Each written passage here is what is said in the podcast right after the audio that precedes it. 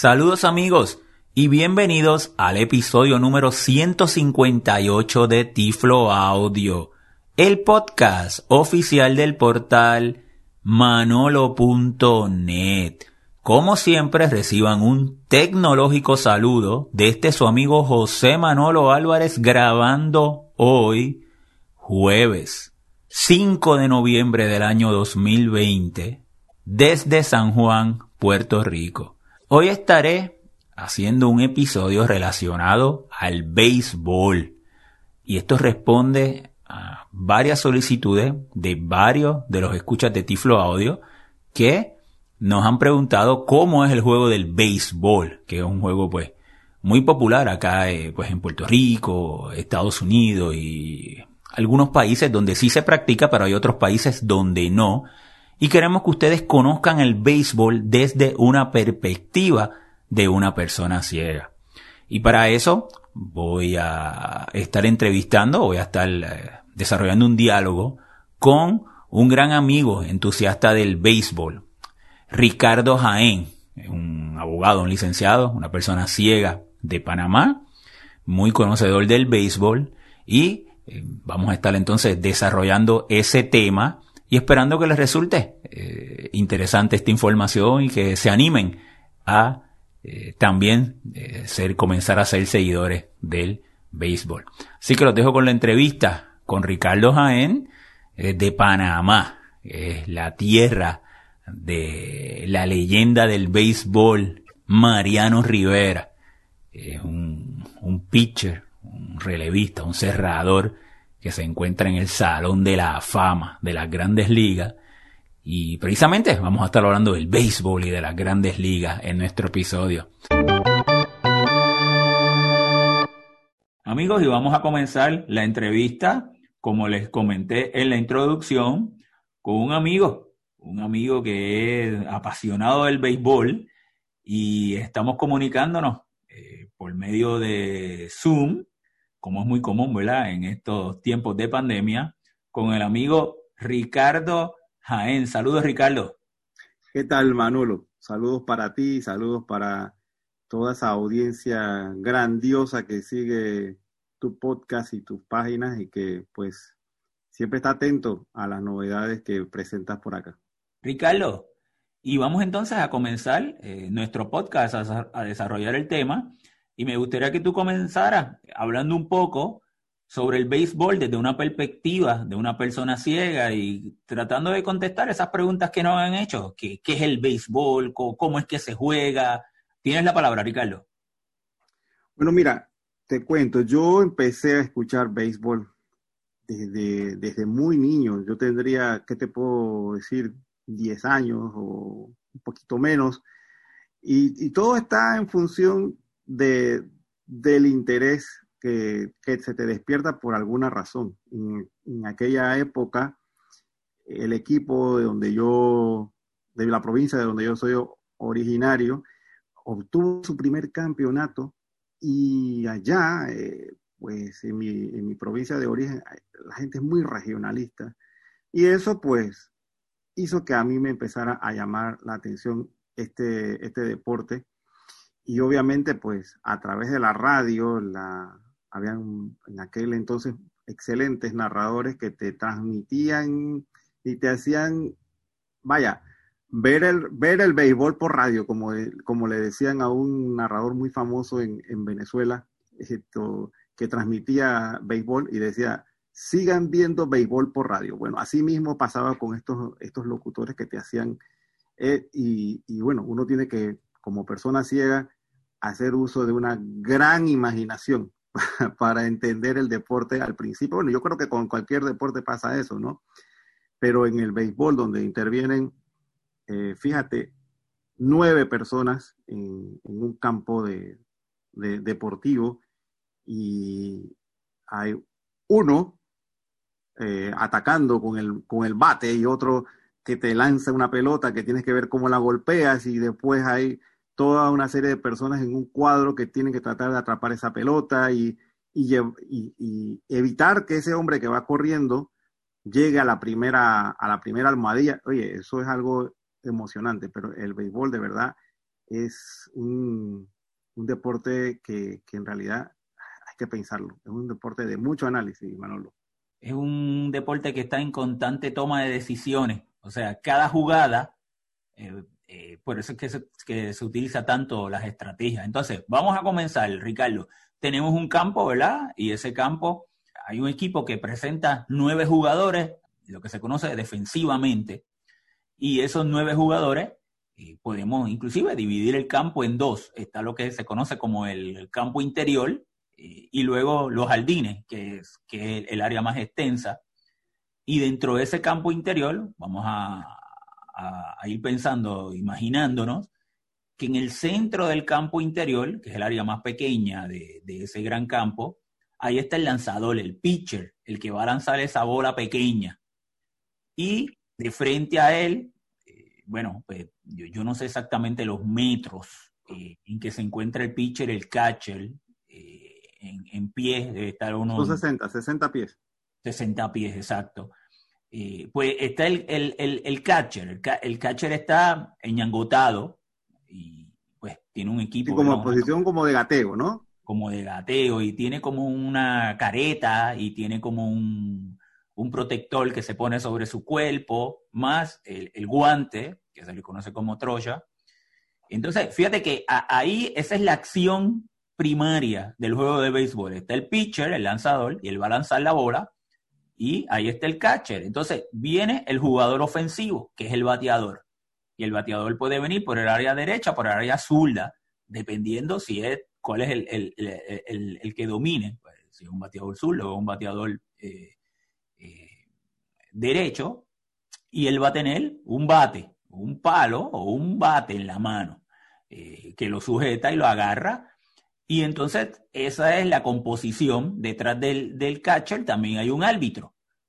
Entonces, el lanzador, el pitcher, lanza la bola eh, justo frente al catcher y al lado del, del, bateador, pues está lo que se conoce como el home plate.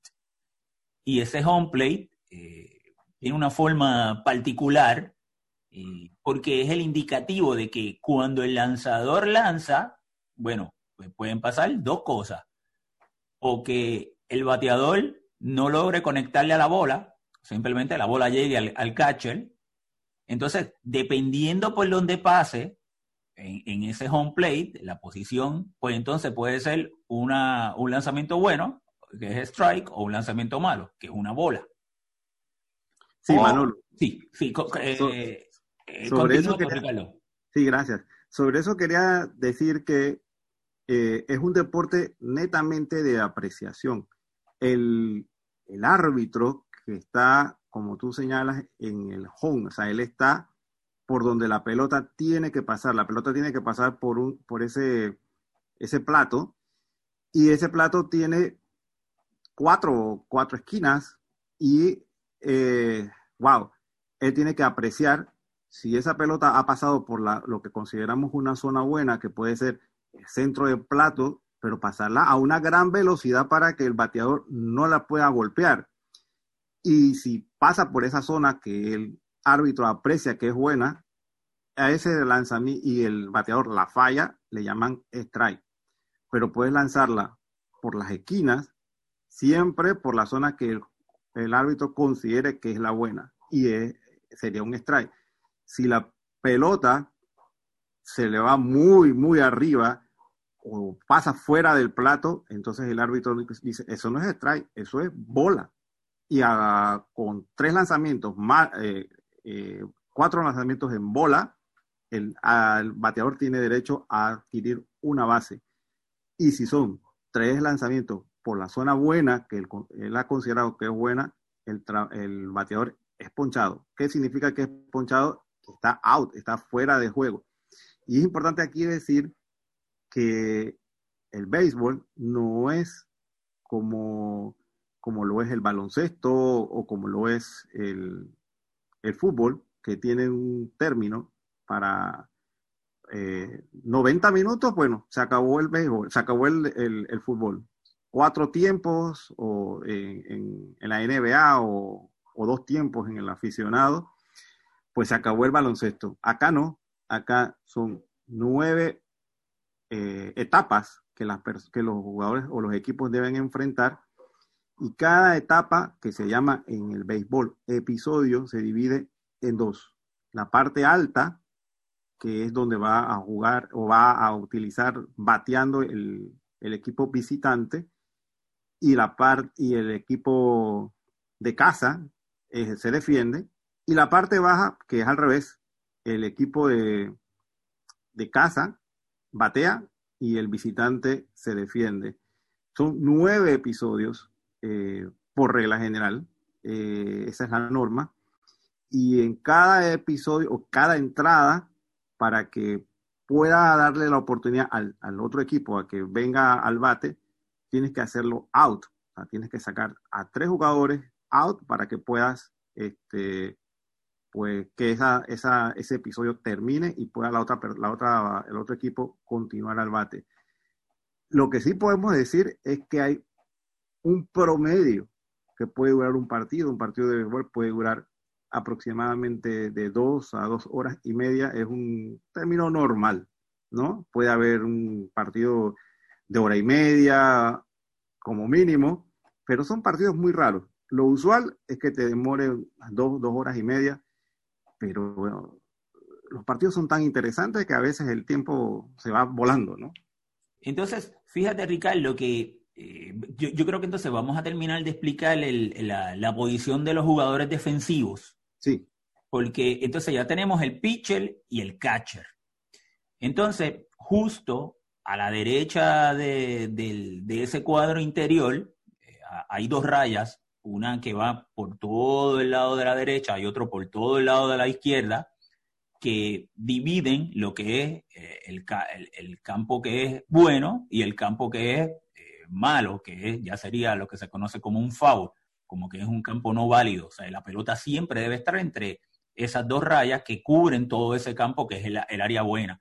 hacia la derecha, si estamos en el home, vamos a poner la perspectiva que, yo, que usted es el bateador, pues hacia la derecha eh, va a encontrar eh, a 90 pies una almohadilla, que es la primera base. Luego, eh, justo detrás de donde se coloca el lanzador, a unos 30 eh, pies, de 20, 30 pies de ahí, está la segunda base. Y luego, a la izquierda, donde estaría el bateador, está la tercera base. Así que hay cuatro bases. Está el home, la primera, la segunda y la tercera. Por eso que cuando ahorita Ricardo le estaba mencionando, si ese bateador comenzó el partido y ese primer bateador que vino, si el lanzador, el pitcher, lanzó cuatro bolas que no pasaron por la zona de strike, pues eso es una base por bola y él, se movería a la primera base. Eh, eh, eh, para terminar el ejemplo de ahorita. También el bateador, complementando la información que le acabo de dar ahora, el, el, pitcher puede lanzar la bola y el bateador puede hacer contacto con ella, pero la bola cae a la parte de atrás o fuera de las líneas que le mencioné, lo que se conoce como el foul, que no es territorio bueno. Pues eso le cuenta como un strike, pero si el bateador tiene dos strikes, recuerden que a los tercer strike estaría fuera, sería un out, pues él no sería out. Mientras eh, si con dos strikes él batea la bola, aunque sea la parte de atrás, pues todavía tiene que seguir derecho a batear. O sea, para que eh, también puedan entender esa parte. Y el, cada equipo que está a la ofensiva pues, tiene tres outs, eh, hasta tres, tres, fuera, para que entonces venga el equipo de la defensiva a batear y se intercambien. Bueno, Ricardo, ya que acabo de explicar lo de las bases, pues me gustaría que explicaras ahora cómo se colocan esos restantes jugadores a la defensa. Sí, mira, hay, eh, como digo, nueve jugadores en campo está el pitcher, y, es bueno decir, porque a lo largo de una transmisión de béisbol usted va a escuchar algunos números eh, de 5 a 3, de 4 a 3, de, 8 a 1. ¿Eso qué es? Es porque cada posición tiene un número. El lanzador, eh, no importa el número que tenga en el uniforme, su posición es la número uno. El receptor o catcher, la posición de él es la número dos y luego tenemos los que están en el campo. defendiendo la primera base para que el jugador que está bateando no llegue a la primera base o, sea cantado out, eh, está el jugador de, primera base. Yo diría que es uno de los que más trabajo tiene, ¿no? Eh, porque tiene que agarrar todo lo que los demás le van a lanzar, le van a tirar hacia esa posición. Está el jugador de segunda base, que es la 4. En tercera, en tercera base hay otro, que es la número 5 el campo corto shortstop es la posición número 6. Eso es en el cuadro interior del que les hablaba Manolo hace un rato. Y en, el, outfield o en, los jardines, la parte exterior del campo, hay tres jugadores.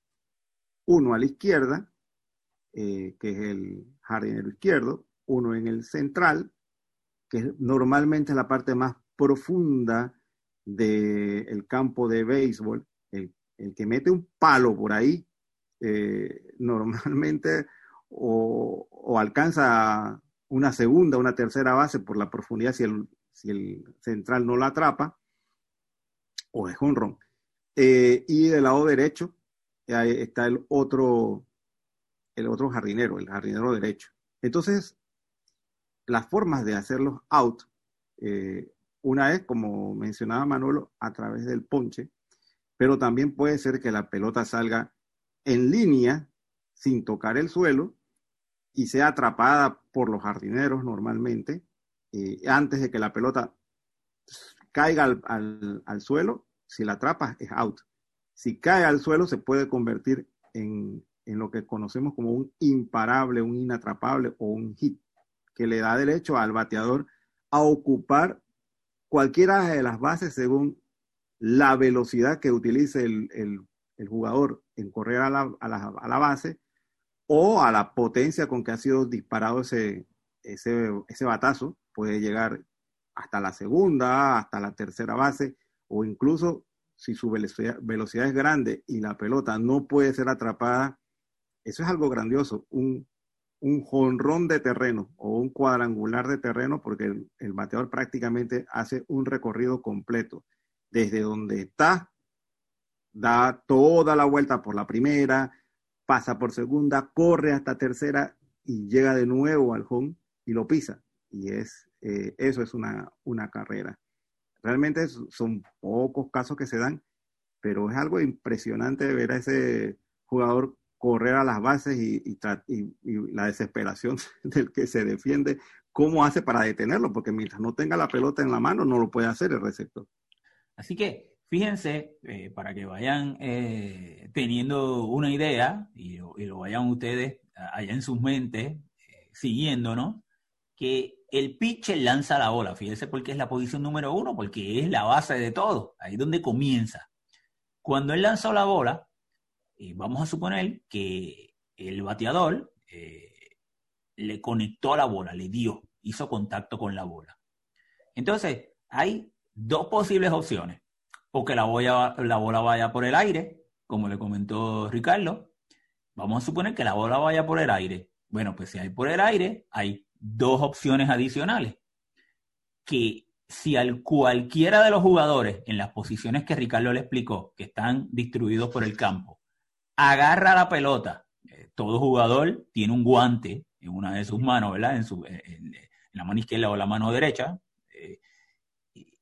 automáticamente es out. O sea, cuando el jugador conecta y va de aire y cualquiera de los jugadores defensivos, cualquiera de esos nueve, eh, porque dependiendo si le da un bombo eh, muy corto, pues el catcher la puede atrapar, o si, está en el cuadro interior, pues si es para el lado izquierdo, pues la tercera base o el campo interior o el, campo corto. Hasta el pitcher, pues. conecta muy fuerte para los, los, los jardines, Cualquiera de esos tres, si la atrapa sin que toque, sin que caiga, es out.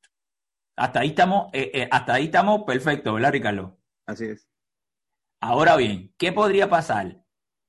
Conectándola de, aire, ¿verdad? Que ninguno de los jugadores la pudo atrapar. La bola picó, cayó en el terreno bueno. Pues entonces, si cae en el terreno bueno, esa bola está viva, y el jugador va corriendo, ¿verdad? Hacia la primera base, siempre que batea.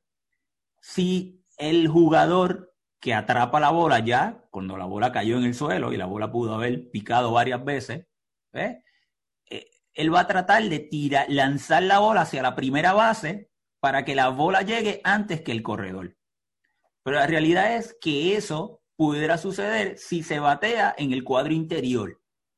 Pero ya si va a los jardines, la distancia es muy larga y el corredor va a llegar a la primera base o si la bola cae entre dos jardines y se extiende hacia la parte de atrás del campo donde está la verja, el corredor pudiera hacerse la segunda o hasta la tercera, o como le explicó Ricardo, llegar hasta el home, dependiendo pues la velocidad que tiene.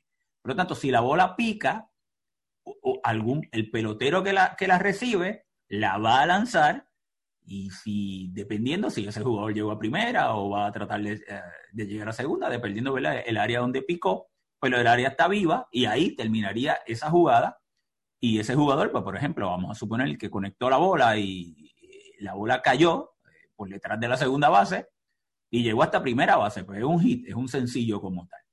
La otra, lo otro que podría suceder es, bueno, antes de pasar a que casi batea y va por el suelo, si batea por el aire y, la, y la bola pasa a la verja, pues un honrón.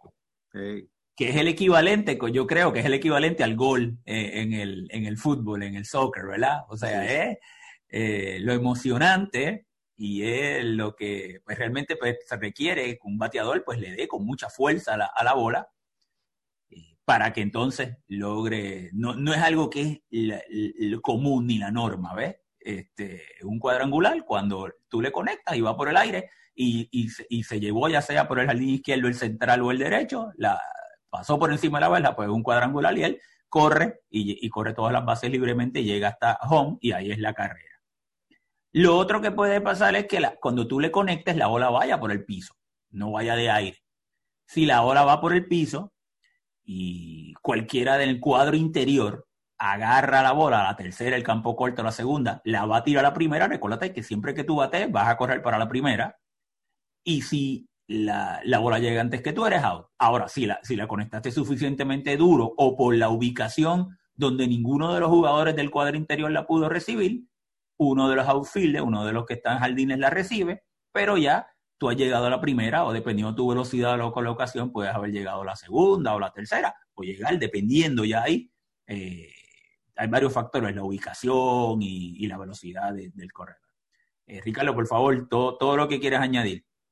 Sí, eh, sobre, eso decir que, fíjate, es bueno que, que los oyentes conozcan cuántas, cuántos jugadores puede haber en base, ¿verdad? Eh, el, jugador puede obtener la primera, por ejemplo, las bases, ya sea porque ha sido boleado, le dieron cuatro bolas malas y ocupa la primera base, o puede ser que haya llegado por, la, por haber conectado un, un hit, como decimos, un imparable, o porque en el movimiento de los jugadores en, el, en los jardines o en, eh, en, la, en, el cuadro interior se cometa un error. Supongamos que llega el, jugador de, que está defendiendo la segunda base, atrapa la pelota, tira hacia la primera y lo hace o muy suave o muy fuerte y el que está en la primera base no la puede atrapar o se le va. Eso es un error y con ese error ocupas la primera base. O puede ser que llegues a la primera base por golpeado, porque obviamente el pitcher debe lanzar la pelota de manera tal que el bateador no pueda dar, no pueda golpearla, pero los lanzamientos son en recta, en, línea recta, en curva, eh, hacen cualquier garabato con, la pelota cuando la lanza. La cosa es que el otro no, no, le, la golpee, pero también puede ser que el lanzamiento vaya tan pegado al cuerpo del bateador que lo golpeas y ese le da derecho a ocupar la primera base. ¿Cuántos pueden haber? Bueno, uno por cada base eh, de, cualquier forma. Eh, uno en primera, uno en segunda, uno en tercera. Si eh, estando las bases llenas, el cuarto o el siguiente bateador que viene a, su turno es golpeado o batea un hit o se comete un error, hombre, ya no hay dónde ponerlo, porque ya las tres bases están ocupadas, así que el que está en la tercera base va a avanzar al home y eso se convierte en carrera. Es importante decir que eh, durante esos nueve episodios que dura el partido de béisbol, al final, obviamente el que más carreras ha anotado será el ganador. Y eh, puede suceder como en el, el, béisbol es un deporte que, bueno, se juega en cualquier época del, del tiempo, pero usualmente se usa, se usa el verano para, para el béis. Y en temporadas como esta, que ya eh, está lloviendo mucho por el Caribe, bueno, ya en Estados Unidos están en, etapa de, otoño y tal, pero puede ser que un partido sea suspendido por, o terminado por lluvia para que sea oficial el partido, según las reglas del béisbol, debe tener cinco entradas completas. Cuando eh, se, ha suspendido por lluvia o por cualquier X razón, si ha pasado el quinto episodio, el partido puede declararse válido. No hay empate, eso es muy importante decirlo. No es un deporte que se juega al empate, sino que eh, debe siempre haber un, un, ganador. Si se terminan los nueve episodios oficiales y el empate permanece, bueno, aquí en la pelota nacional se han jugado partidos para que se hagan una idea de, aquí en los campeonatos nacionales, de 15, 16, 18 hasta de 23 episodios eh, de béisbol, porque que no hay forma de desempatar. Entonces, eso es eh, eh, bien importante decirlo, que, acá no hay empate. Otra cosa importante, Ricardo, que también debemos mencionar, es que si un jugador tuviera que salir de, pues porque tuvo alguna lesión o, por ejemplo, por alguna estrategia. Vamos a suponer que logró hacer un hit y logró envasarse, pero un jugador lento. Entonces, el, dirigente puede poner un jugador más rápido por si, por, si en una próxima ocasión el próximo bateador conecta otro hit, pues puede avanzar y hacer la carrera.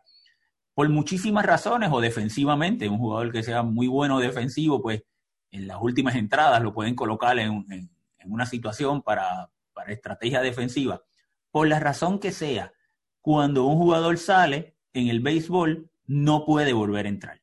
O sea, no, no es como en el baloncesto, que en el baloncesto tú puedes sustituir ¿verdad? a los jugadores.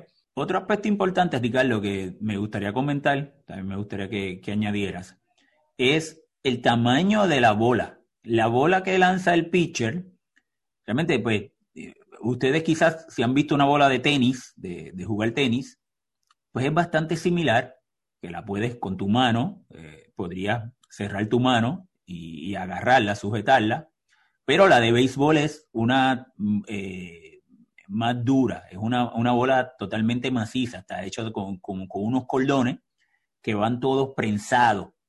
Y esa bola, cuando el pitcher la lanza, puede alcanzar velocidades de 100 millas por hora. Usted imagínese un pitcher lanzando una bola a 100 millas por hora, a 60 pies, por lo tanto el bateador tiene que tener unos excelentes reflejos, una excelente visión.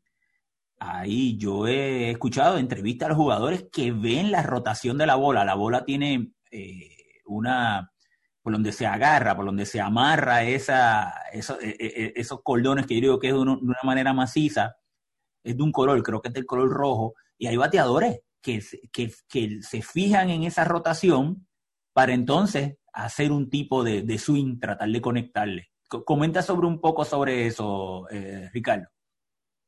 Mira, sobre eso eh, hay, toda una maestría en el lanzamiento. Eh, en, Grandes Ligas, que ya, ya hablaremos de eso, en Grandes Ligas los, hay lanzadores que, que te tiran, como tú dices, a 100, 105 millas por hora. Hay un, hay un relevista famoso de, los Yankees de Nueva York que se llama Harold Chapman. Chapman, su velocidad promedio no baja de 99 millas por hora. Obviamente es imposible que tú puedas mantener esa velocidad durante todo el partido de béisbol, por lo tanto, este tipo de lanzadores eh, incluso en la pelota nacional o en la pelota aficionada, son los que se llaman los cerradores. Esos son pitchers que vienen a lanzarte solamente un episodio para terminarlo y en, muchas veces en posición o en situaciones muy comprometedoras, ¿no? Porque tienes hombres en bases y necesitas que el pitcher que entre a lanzar esté fresco, porque claro, un, abridor, el que, el que ha empezado el partido a esa altura del, juego, un octavo, un noveno, un cierre de un noveno episodio, está cansado, está nervioso, necesitas un pitcher fresco. Y en ese momento entran estos, estos eh, pitchers que son especialistas en esto, y, y esa velocidad es tan, tan terrible que los bateadores muchas veces quedan petrificados, ellos no, no, no pueden darle. Y hay otros que, como tú me señalas, están acostumbrados a esto, ya, ya conocen a los lanzadores, ya lo, ya saben leer y saben por dónde darle para, para cumplir con su, su, su misión. Eh, y, sobre eso, pues, eh, como decíamos al principio de, del, del, del, podcast, eh, hay toda una variedad. Hay lanzadores que son capaces de tirarte un lanzamiento a 90 millas, 95 millas, todo el partido, y de pronto dentro de su repertorio de lanzadores, de lanzamientos, te hacen un cambio de velocidad. Y si tú estás bateando a un ritmo de 90, 95 millas, y de pronto ese mismo lanzador te lanza una pelota a 75 millas, te desbalancea, te saca de, de frecuencia y esos son unos verdaderos maestros. Bueno, Ricardo, y aprovechando lo que mencionas de Chapman, que es un eh, pelotero cubano, y bueno, pues entonces me gustaría que hablaras un poquito sobre las grandes ligas, donde tanta participación de peloteros eh, latinoamericanos hay y, a un alto nivel. Esa fue otra de las preguntas que, nos hicieron aquí a Tiflo Audio. ¿Qué, ¿Qué son eso de las grandes ligas? Así que, Ricardo, por favor. Grandes ligas es como como para que se hagan una idea nuestros amigos que nos escuchan en el sur de América, donde se juega prácticamente full, full el fútbol soccer, pues es como si habláramos, vaya, de la Liga Europea o de la Champions League. O sea, es donde está la crema innata de los mejores jugadores del mundo del béisbol. Hay béisbol profesional ciertamente en Italia, en Holanda se juega béisbol profesional, en Australia, en Japón, en Taiwán, en Corea del Sur, pero todos esos jugadores que juegan en esas ligas, su sueño dorado es jugar en las grandes ligas. Bueno, las grandes ligas eh, se divide en dos, en dos eh, ligas, la liga americana y la liga nacional o el viejo circuito, como le dicen. ¿Por, ¿Por qué le dicen el viejo circuito? Hombre, porque fue la primera liga a nivel profesional que se creó. Eh, y se creó pues ahí en los Estados Unidos, eh, por allá, por 1876, y luego en 1900 se, se crea la, la, Liga Americana. Debemos decir que, eh, según la historia, el primer equipo profesional, porque así se declararon ellos, a nadie dijo que ellos eran profesionales, ellos se declararon como tal, me imagino, porque dijeron, bueno, a partir de ahora para jugar tienen que pagarme, pues son los, el equipo del, Cincinnati, son los que eh, empiezan eh, a autoproclamarse, diría yo, como profesionales. Y hay actualmente un total de 30 equipos profesionales eh, en grandes ligas divididos en, en, dos secciones de 15 equipos cada liga y pues al final se juega lo que se llama la Serie Mundial. ¿Qué es la Serie Mundial? Bueno, la Serie Mundial es eh, donde se saca quién es el campeón del, de, de, cada año y lo disputan el ganador de cada división, el ganador de la Liga Americana contra el vencedor de la Liga Nacional. Este año, por fin, después de más de 30 años, le correspondió al equipo de los Dodgers de Los Ángeles eh, ser el equipo campeón y se enfrentó a, al Tampa, al Tampa Bay, que en realidad, pues, esto dejó en el camino a, a los Yankees, Manuelo. Sí, sí, sí, sí. Así que me imagino que tú le ibas a los Dodgers, ¿verdad? Ah, seguro, seguro. E, e, ese era mi desquite. sí, porque eso, eso es, fíjate, en todos los deportes hacen falta equipos que sean archirrivales. Y en el béisbol son los Yankees, los New York Yankees y los Boston Red Sox. Esos son los equipos que son, pero eh, la rivalidad más grande que hay eh, en el área del béisbol como tal. Otra cosa que, que podríamos mencionar, Ricardo, es cómo llegar a las grandes ligas. O sea, pues obviamente un jugador de temprana edad ya pues demuestra unas habilidades jugando en su escuela, jugando en las ligas, ¿verdad? De locales, pero para llegar a grandes ligas el camino no es fácil. O sea, él tendría que llegar primero a una, una liga de novatos, primero alguno de estos equipos eh, lo, tiene que firmar profesionalmente, ya sea porque jugó en alguna universidad en los Estados Unidos o porque lo vio en alguna de estas ligas eh, internacionales. Y luego hay un sistema, luego de novato, ¿verdad? Eh, clase A, AA, AAA. Hablamos un poquito sobre ese proceso de cómo llega a las grandes ligas un pelotero.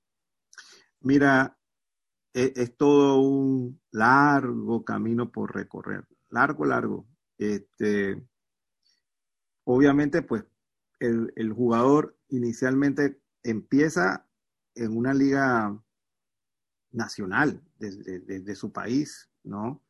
Y allí llegan lo que se llaman los escuchas o los scouts de, de, grandes ligas que van viendo las habilidades que cada jugador tiene.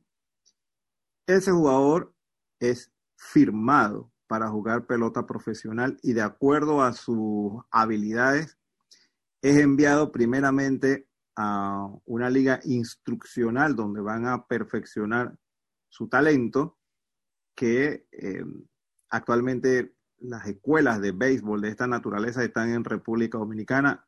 Eh, antiguamente habían en Venezuela, no, no sé si actualmente todavía se mantengan, pero, pero pues fijo, fijo, sí están todavía en, República Dominicana. En, hay lo que se llaman las granjas de béisbol. Imagínate la, el nivel profesional que tiene eso. Y de allí eh, pasas eh, o sea, eso no es necesariamente está escrito en piedra. Puede ser tan bueno el jugador que puede ir directamente a una liga instruccional en los mismos Estados Unidos y de allí vas ascendiendo en clase A. Dentro de cada una de estas clases o divisiones hay divisiones más fuertes, más débiles, más suaves, etcétera. De la, de la clase A pasas a doble A, usualmente de la AA es de donde vienen los grandes ligas. Si hay jugadores que, eh, y luego viene la AAA, en esta AAA, ahí mandan casi siempre, es una liga como de mantenimiento, donde vas a, vas a enviar a un jugador que de pronto tuvo una lesión y necesita recuperarse y está en grandes ligas. Bueno, vamos a mandarlo a la AAA ahí para que se mantenga jugando mientras adquiere su, su, potencial y tal. O jugadores que, bueno, no tienes el nivel para llegar a Grandes Ligas, pero eh, bueno, necesito hacer equipo, necesito tener, eh, completar la nómina del equipo y te vas a mantener ahí en la, en la AAA. Así que el recorrido eh, es, largo. Un jugador puede tomarle casi cuatro o cinco años a, llegar a Grandes Ligas. mi equipo, mi equipo de los Yankees, tiene a uno que se llama Mike Ford. Y Mike Ford es un jugador muy tenaz, muy tenaz, porque llegar a la Grandes Ligas le tomó a él casi ocho años y, no se retiró, no, no, no se dio por vencido, dio y dio hasta que alcanzó su mayor deseo que era llegar a Grandes Ligas. O sea que eh, en esto está también pues la fuerza de voluntad de que, que, cada quien le ponga esto, ¿no? Pero también es importante mencionar, antes de seguir, Manolo, que de decir, y esto no, creo que es importante destacarlo, que hoy por hoy, pues solamente hay lo que es la, Major League, pero también, eh, bueno, y también están las ligas independientes, bueno, ese es otro tema, pero decir que eh, también hubo en grandes ligas lo que se llamaba la liga del béisbol, eh, la liga de color, ¿no? En, aquel, en aquella época en donde estaba el tema de, de la segregación racial y todo eso, también hubo una liga profesional que solamente era para negros. Hoy por hoy eso ya ha desaparecido y, todos los jugadores, pues, eh, no importa, no importa el color ni nada, están, están en, equipos diversos. Pero sí es importante decirlo que eso también se dio eh, en el béisbol profesional en los Estados Unidos.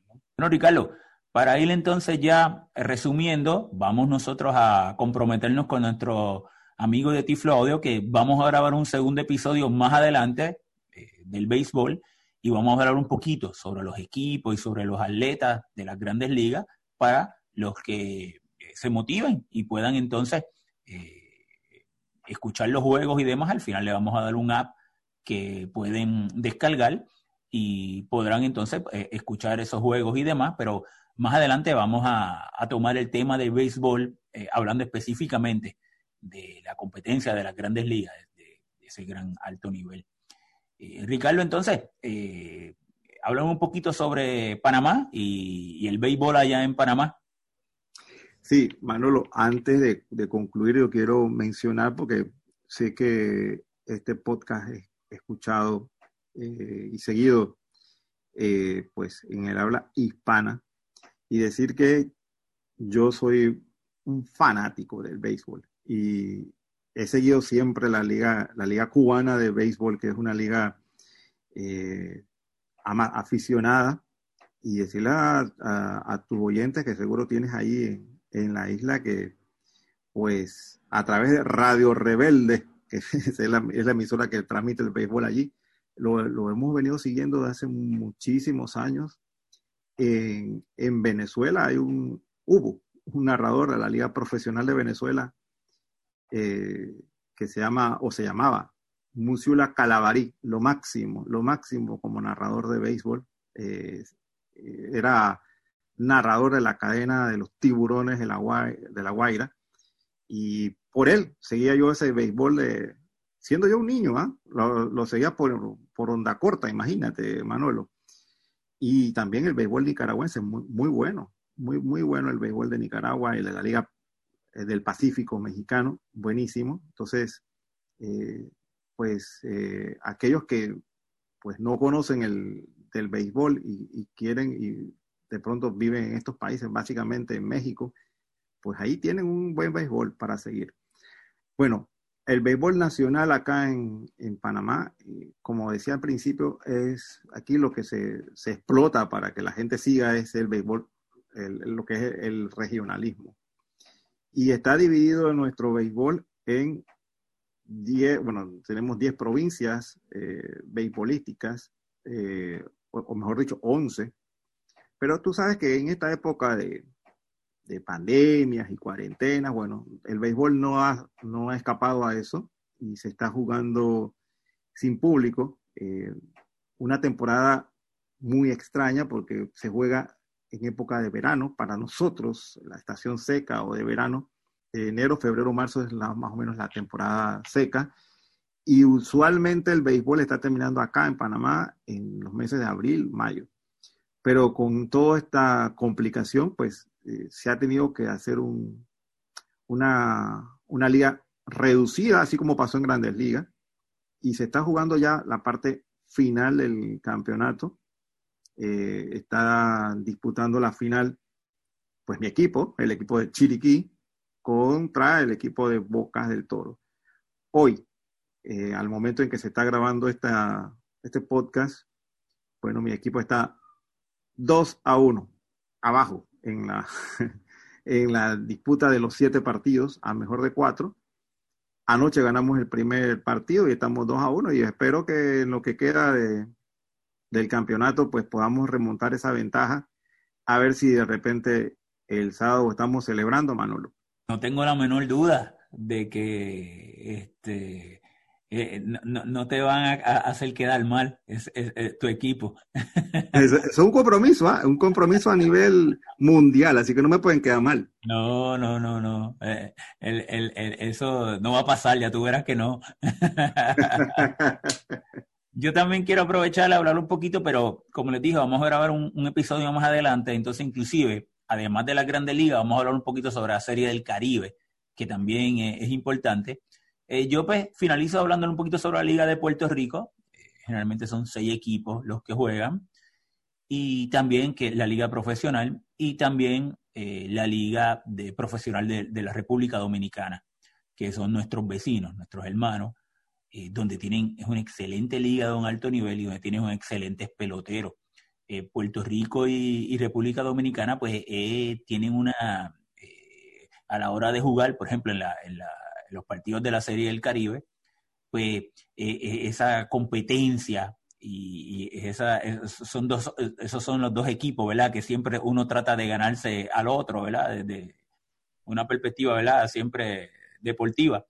Eh, yo siempre hago un chiste y es que una vez en uno de, los viajes que yo estaba dando en una conferencia, cuando venía de regreso, estaba en Texas y venía de regreso para Puerto Rico, estaba en Houston, eh, me encontré con una zafata, eh, yo, yo entro, ¿verdad? la, como persona ciega, pues me dejan entrar primero al avión y yo fui. Entonces esta zafata pues me, dice, ve, para ayudarlo y demás, y me pongo a hablar con ella y ya rápido cuando era José, pues empezó a hablarme en español y me dice, yo soy dominicana, yo digo, ah, yo soy puertorriqueño.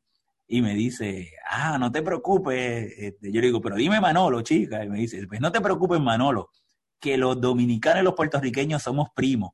Y yo le digo, sí, es verdad, hasta que jugamos béisbol. Entonces ya se echó a reír y, cada vez en el vuelo venía y me decía, tú tienes toda la razón. ¿Quieres algo adicional? Un jugo, unas papitas, lo que tú quieras.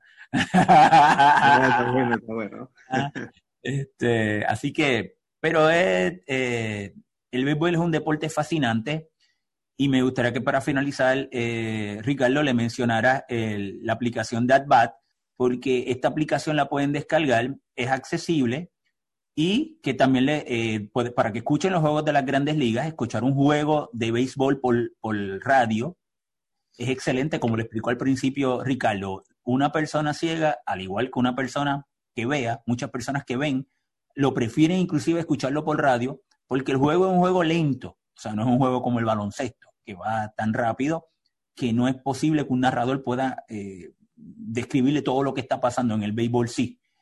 Y, pero hay unos narradores que definitivamente pues, son excepcionales. Y me gustaría entonces, Ricardo, que les recomendara alguno de nuestros, a, alguno de los narradores que tú entiendas que nuestros seguidores puedan eh, descargar esa app de AdBat y en la próxima temporada de Grandes Ligas buscar algún narrador en particular que tú les recomiendes. Sí, AdBat es una maravilla de aplicación. Eh, quiero que sepan que a, nivel local, en las emisoras de radio es muy difícil encontrar una emisora que te, dé todos los partidos de béisbol de grandes ligas. Casi no hay. Aquí en Panamá hace muchos años dejó de, transmitirse el béisbol de grandes ligas, así que la opción es at Y este, decirte que, hombre, para mí el mejor, los mejores narradores, y no es fanatismo, es la realidad, eh, esto, están en la cadena de los Yankees de Nueva York. Ahí está Ricky Ricardo y Francisco Rivera, que son excelentes narradores, sobre todo Ricky Ricardo, buenísimo, un narrador cubano muy, muy bueno, muy bueno. Eh, pero además, además de él, está en la cadena de los Toyer de, de Los Ángeles, un narrador que yo admiro muchísimo, muchísimo, Manolo, porque este, imagínate si será bueno que hay un episodio de los Picapiedras en donde hay un partido que ellos hacen de, béisbol en, su episodio y el que narra el partido de, béisbol es este narrador de, de los Dodgers que se llama Jaime Jarrín. La voz de él aparece en ese episodio. Don Jaime Jarrín es un cosas, de las cosas raras ¿no? que pasan. Es de origen ecuatoriano. En Ecuador se juega fútbol, pero este señor no se destacó allí, se destacó en la narración del béisbol. Y está en el Salón de la Fama del Béisbol de los Estados Unidos en Cooperstown. Este señor, por su trayectoria, hoy por hoy tiene 62 años y como decía yo en una publicación de Facebook el otro día, no de edad, sino de estar narrando béisbol, imagínate. Y comentaba él en una de sus narraciones en esta final de, del béisbol, decía, hoy estoy eh, eh, conversando con muchos este, comentaristas que vienen viendo béisbol de hace 25, 30 años atrás, eh, de cómo era el béisbol de aquella época.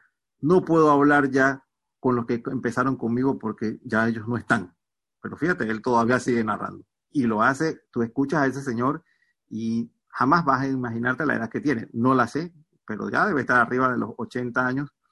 Y ha involucrado en la narración a su hijo, Jorge Jarrín, que lo imita muchísimo. Eh, de, hecho, yo cuando empecé a escucharlo pensé que era él, pero, pero no. Eh, pero muy buena, muy buena su narración. Yo les recomiendo eh, seguir a estos dos.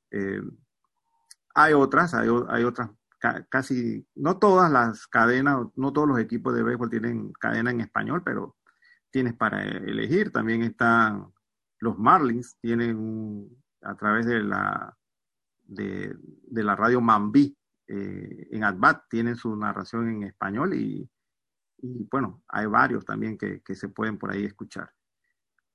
La, la aplicación es por suscripción eh, para que puedas tener acceso a la, a la escucha.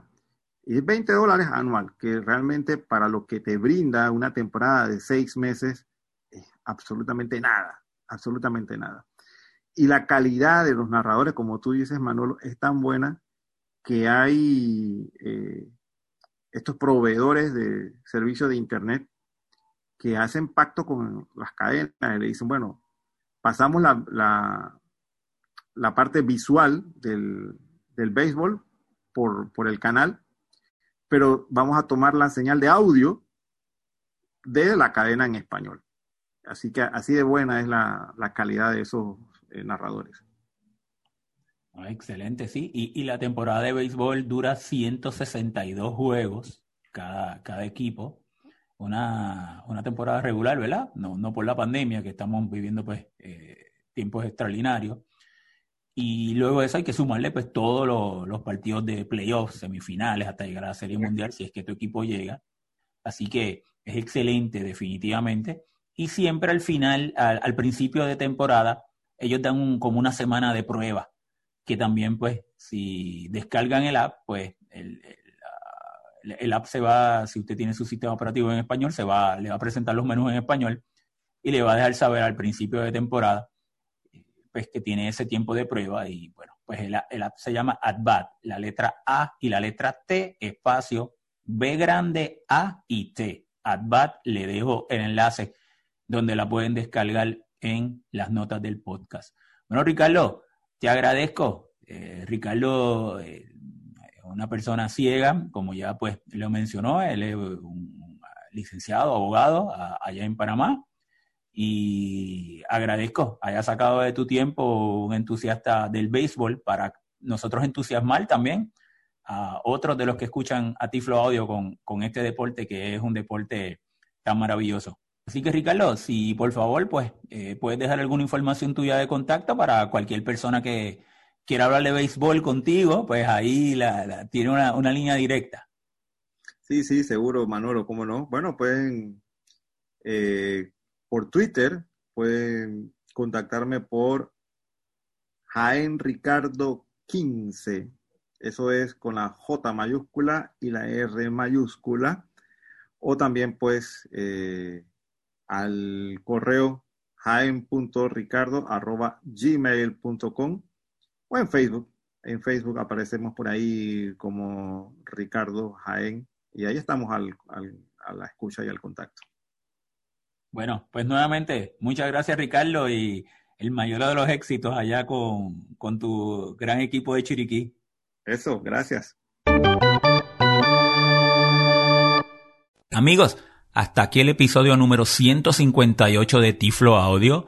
Les recuerdo que pueden escuchar el episodio número 125 donde yo hice una demostración de el app AdBat, la que le mencionamos durante este episodio, aunque le dejo las notas del podcast como también lo pueden descargar. Le doy la información de contacto.